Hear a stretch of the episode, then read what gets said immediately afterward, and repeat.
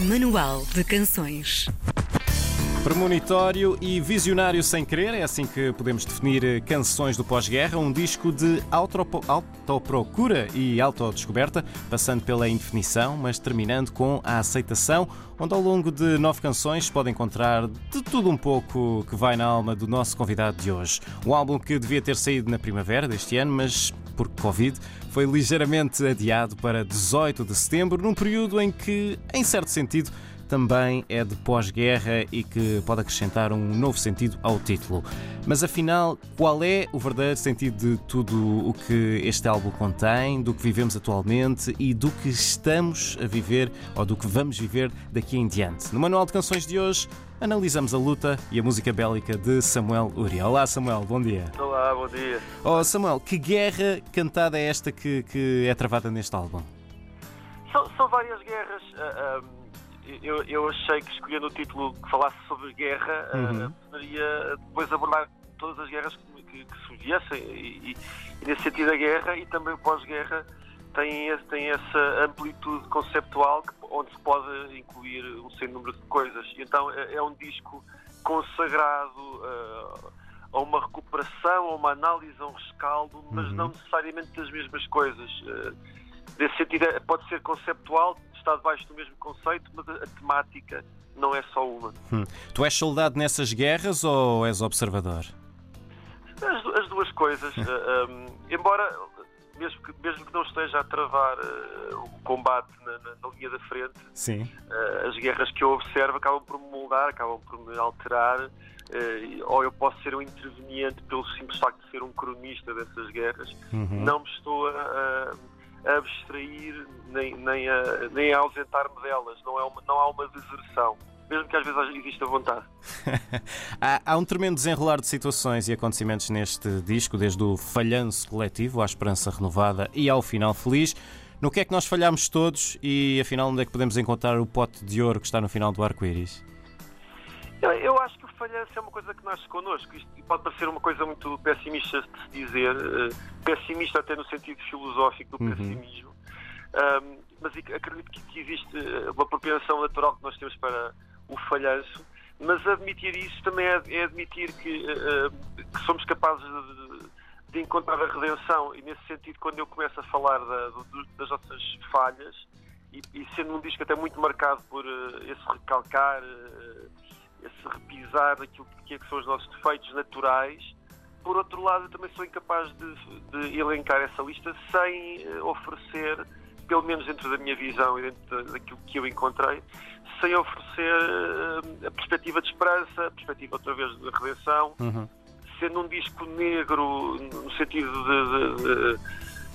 da culpa, que, é, que, que não só é tirada aos outros, é, é começa em mim essa culpa, começam em mim esses defeitos.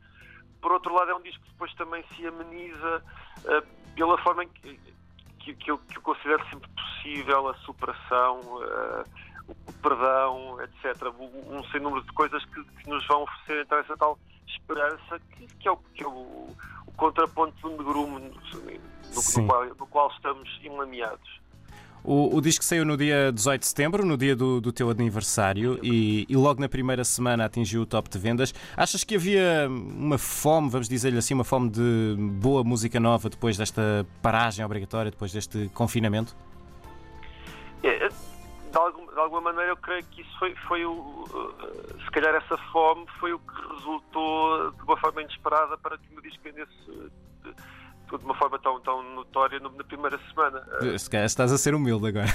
Não, não, não estou. Eu acho, eu acho que não estou porque, uh, quer dizer, claro, claro que também o facto de eu não lançar muitos discos Sim, uh, é, é uma receita para criar fome, pelo menos as pessoas que me seguem. certo. E depois também tenho, tenho a noção de que eh, de disco para disco eu não estou propriamente a, não ando propriamente a perder ouvintes. e um disco é assente nos ouvintes do, do disco anterior Uhum. e é assim que as coisas crescem.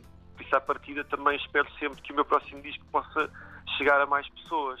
Mas, por outro lado, também eu estava com algum receio, e, e aí sim, eh, quando se diz que este disco pode ter sido premonitório a muitas coisas, este disco também é fruto de uma falta de noção do que, ia, do que iria acontecer, porque eu, eu propor-me lançar um disco tão do seu tempo, tão negro, só o fiz porque não esperava que estivéssemos tão mergulhados em, em, períodos tão negros, porque se eu soubesse, provavelmente não teria feito este disco, teria feito uma coisa mais de escape, uma coisa mais alegre.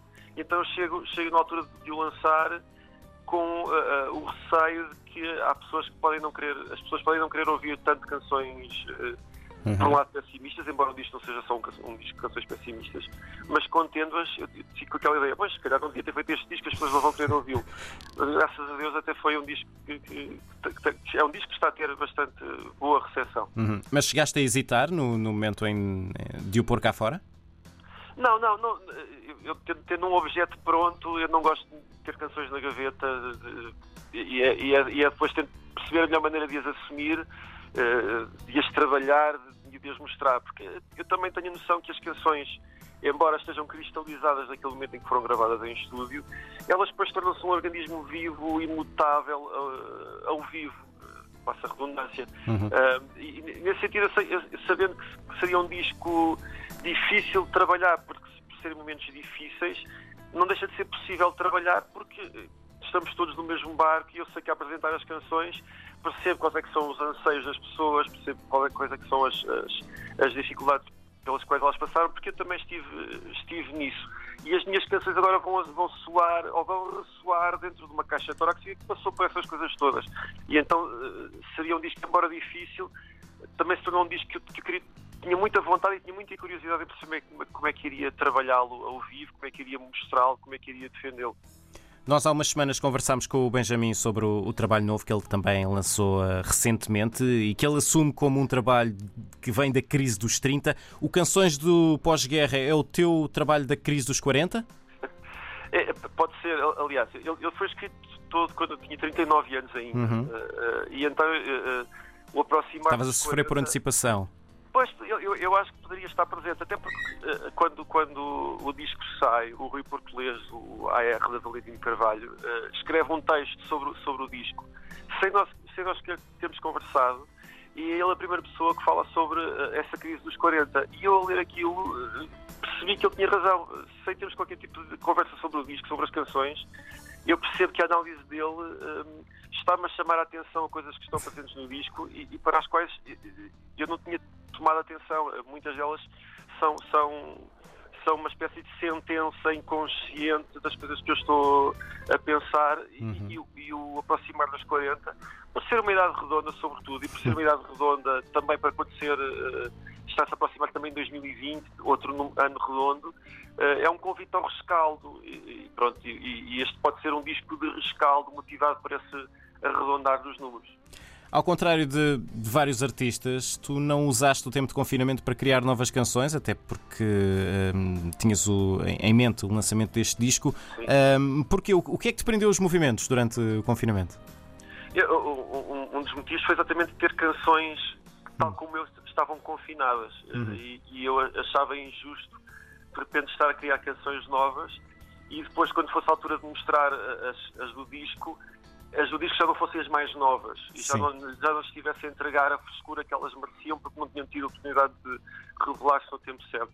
E, e eu, bem, outra vez, como eu, como eu, não gosto de escrever para a gaveta, eu não tenho canções, muito raramente tenho canções de reserva, faço as canções com, com propósito. Um, eu, eu, não queria estar a engavetar ou as novas ou, ou as, ou as, as, as, que se, as que se tornariam novas se eu as tivesse escrito e então limitei-me muito a não escrever, embora uh, eu saiba que sendo um período tão marcante, não foi, não foi uma altura em que eu não estivesse a registar material para canções novas. Uhum. Eu não me vou esquecer disto que passei e sei quando, quando for a altura de escrever, um, o avalo foi tão grande nesta altura que eu, eu sei que aquele confinamento, o primeiro, não sei se, não sei se virá outro, mas eu sei que aquele confinamento estará presente nas próximas canções que eu escrever. Há uma surpresa neste álbum, um filme que, na verdade, é uma viagem que fazes por Lisboa, viagem em contínuo, eh, enquanto vamos degustando as, as novas canções. De onde é que surgiu esta ideia de fazer o filme para apresentar as músicas?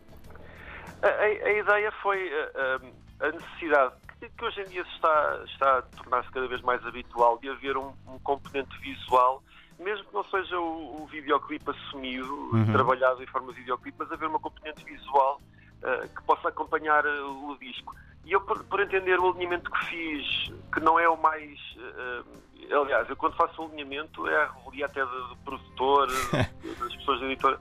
porque não é, se calhar, o alinhamento que eu escolhi para o disco não é, não é o mais natural, mas para mim, na minha cabeça, há uma ideia de sequência pela maneira como eu, como eu elenco aquelas canções, e então quis também que houvesse uma viagem que acompanhasse, porque havendo uma viagem por Lisboa, também ela sequencial, de sítio uhum. para sítio, com um tempo contínuo e constante, acompanhasse esse alinhamento do disco. E, por outro lado, também por ser um símbolo do desconfinamento, porque estava a passear nas ruas de Lisboa quase pela primeira vez depois de tanto tempo em casa e o disco também tinha estado confinado comigo, então é, é levar o disco também a passear. Escolheste os teus sítios favoritos para este vídeo ou foi um pouco mais por instinto? São, são, são sítios que são próximos. Uhum. Uh, e então a ideia da Baixa Lisboa estava, estava presente, até por ser, uh, há bocado não tinha dito, mas uh, também é uma homenagem ao processo criativo. Que quando, muito, muitas vezes trabalhado em casa e muito trabalhado em casa, quando em casa emperra, eu vou para a rua e vou passear a pé e vou pensar, e vou pensar em palavras e vou para, aquela, vou para aqueles lados. Uh, mas então, dando a indicação de Baixa Lisboeta, depois o percurso até foi traçado para, para, por questões de raccord e por, por questões de, de cinematográficas, até foi depois traçado pela Joana Limpa, que é a realizadora desse filme, ou desses pequenos filmes que se juntam num só. Uhum. E devo dizer que passaste por um dos meus sítios favoritos para comer noodles em Lisboa. Vamos só deixar isto no ar. uh, tu, tu, já tiveste oportunidades para mostrar este disco ao vivo e estas novas canções neste tempo estranho, com várias restrições. Como é que tem sido essa experiência? Foi uma experiência muito boa, porque. Uh, não, não fingindo que estamos, que estamos de, de, de, numa normalidade absoluta, porque foi tudo cumprido com, criteriosamente as regras de distanciamento e de higienização, etc. Mas em palco, hum, embora houvesse uma disposição nova para estarmos um bocadinho mais distantes, uhum. eu levei muita gente para palco e, e isso é, é uma coisa quase impensável ter tanta gente em palco nesta, nesta altura e, e infelizmente será impensável para mim poder continuar a fazê-lo porque, por todas as questões envolvidas, logísticas, mas sobretudo o que tem a ver com os cachês, embora esses concertos de lançamento são sempre um, um investimento diferente. Um, e então, mas foi, foi, foi muito agradável para mim, foi, eu estava com muita vontade de dar estes concertos e, e, e estando em palco, a vontade não, não cumpriu-se de uma, uma, forma que me surpreendeu, superou as minhas expectativas, eu estive mesmo muito feliz e acho que essa felicidade foi compartilhada com quem estava a assistir, pelo menos pelos comentários que eu recebi, uhum. e não foram poucos, e foram bastante efusivos. Eu acho que foram, foram dois concertos significativos para todo, toda a gente que, que pertenceu àquela, àquela, àquelas noites. De facto, havia fome por uh, novas e boas canções. Canções do pós-guerra é o novo trabalho do Samuel Lúria. Tem um mês e tal de, desde que está cá fora. Samuel, muito obrigado por teres uh, passado por cá. Um abraço.